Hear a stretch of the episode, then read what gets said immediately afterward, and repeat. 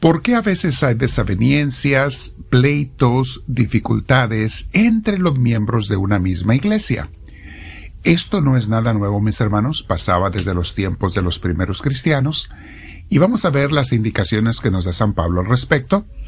Antes te invito a que te sientes en algún lugar con tu espalda recta, tu cuello y tus hombros relajados. Vamos a respirar profundo, invitando al Espíritu Santo a que venga a nosotros. Y le decimos, Espíritu de Dios, ven a mí, te lo pido. Lléname de tu gracia y tu presencia. Indícame lo que debo de pensar, sentir y actuar y decir. Y ayúdame a realizarlo, Señor, a obedecerte.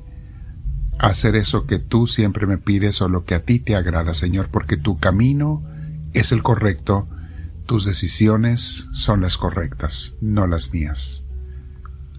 Con mis hermanos te damos gloria al comienzo de esta clase de hoy y te decimos gloria al Padre, gloria al Hijo, gloria al Espíritu Santo, como era en un principio, sea ahora y siempre, por los siglos de los siglos. Amén. Mis hermanos, el tema de hoy se llama Pleitos entre los miembros de la Iglesia. Es normal que haya diferencias y a veces hasta pequeñas discusiones o desacuerdos entre los miembros de una buena iglesia. ¿Por qué pasa esto?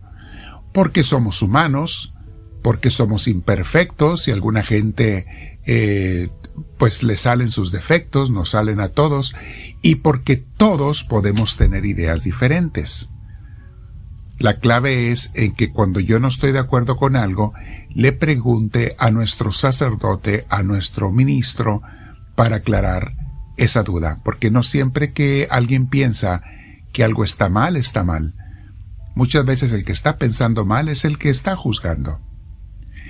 Lo que no es normal en una iglesia, mis hermanos, es que se hagan pleitos mayores o que quieran algunos hasta ir a las autoridades civiles para arreglar problemas que se pueden y se deben arreglar con los directivos de una iglesia.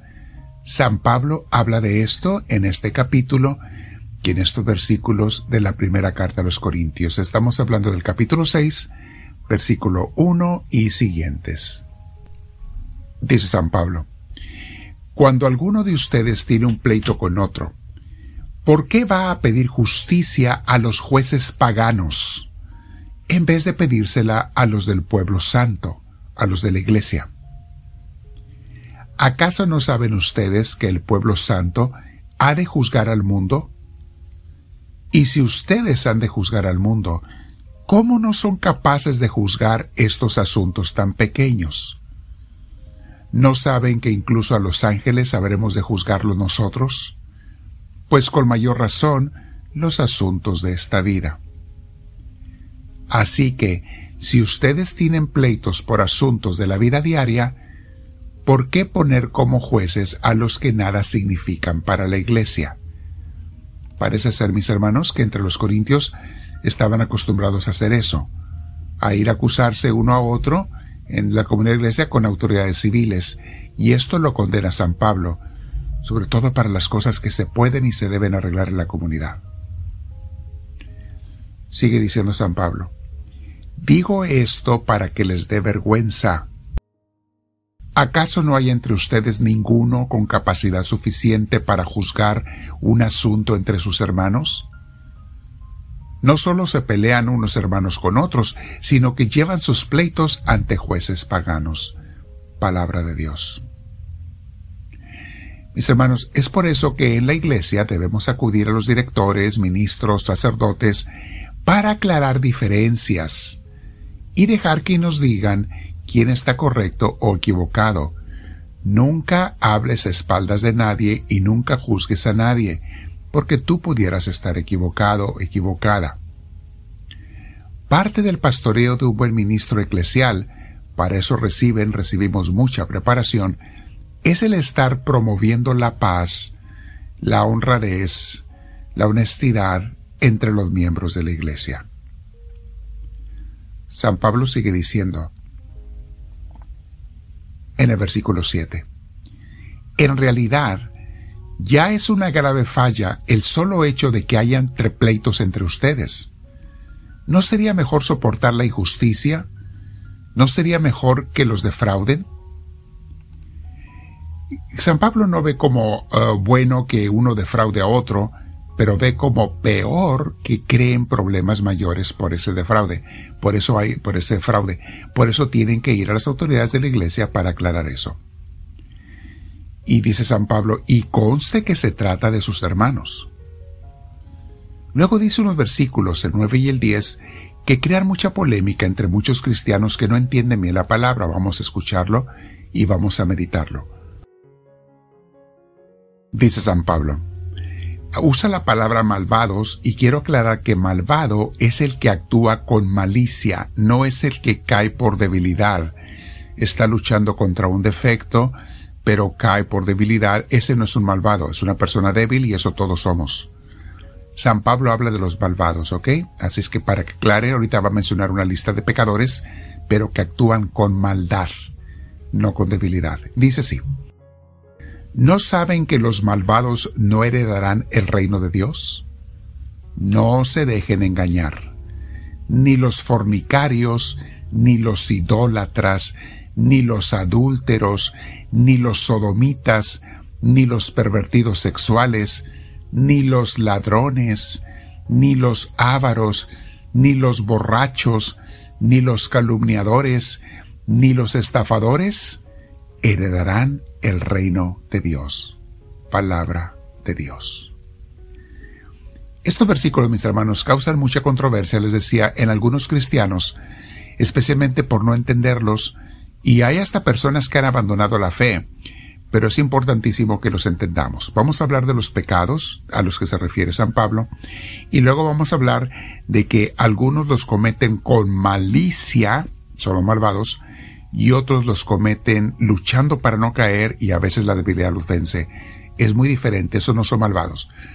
Entonces, ¿a qué se refiere? Las palabras, nadie tiene problema en entender cuando dicen eh, los fornicarios, los idólatras, los adúlteros, que no entrarán en el reino de los cielos. Pero donde mucha gente empieza a protestar, especialmente personas con la debilidad homosexual, cuando habla de los homosexuales, se refiere a homosexuales practicantes que han decidido vivir así. No se está refiriendo a que cae por debilidad, sino al que ha decidido vivir así. Pero igualmente, no crean que nomás habla de homosexuales, habla de heterosexuales, habla de todos, de fornicarios, de idólatras, de adúlteros, de pervertidos sexuales, de ladrones, todas esas personas que aceptan vivir de esa manera no van a entrar al reino de los cielos. Los ávaros, los borrachos que aceptan la borrachera y quieren vivir así, los que levantan calumnias con maldad, con malicia, los estafadores que quieren robar y, estafar a los demás, ninguno de estos heredará, dice San Pablo, el reino de los cielos. Y bueno, mis hermanos, ahí tenemos una lista de cosas que debemos evitar. Muchas de ellas hay personas que son débiles por diferentes razones y todos tenemos que luchar contra esas debilidades. Ese es el objetivo del buen cristiano, no que nos dejemos llevar o que decidamos vivir en un pecado. Entonces, para que quede claro, mis hermanos, y ninguno de estos pecados que mencionó San Pablo debe uno de aceptarlos y decir, ah, está bien, es que yo así soy y así voy a ser y está bien. A, a, los pecadores nos cuesta, mis hermanos, renunciar a los pecados. No es fácil. Nos cuesta mantenernos limpios en el camino de Dios, pero no se te olvide, si tienes la ayuda de Dios, puedes todo. Y he visto a personas de cada uno de estos pecados que antes caían en eso y cómo con la gracia de Dios han superado esos pecados por la gracia de Dios. No se les ha ido la debilidad, pero ya no caen. O es muy raro que caigan y si acaso por debilidad, pero los han rechazado.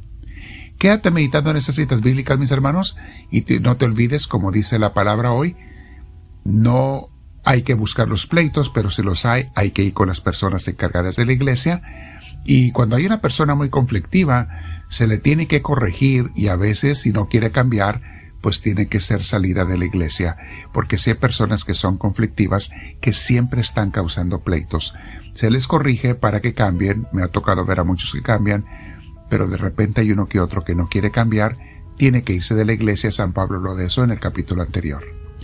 Quédate platicando con Dios y dile, háblame Señor, que tu siervo te escucha.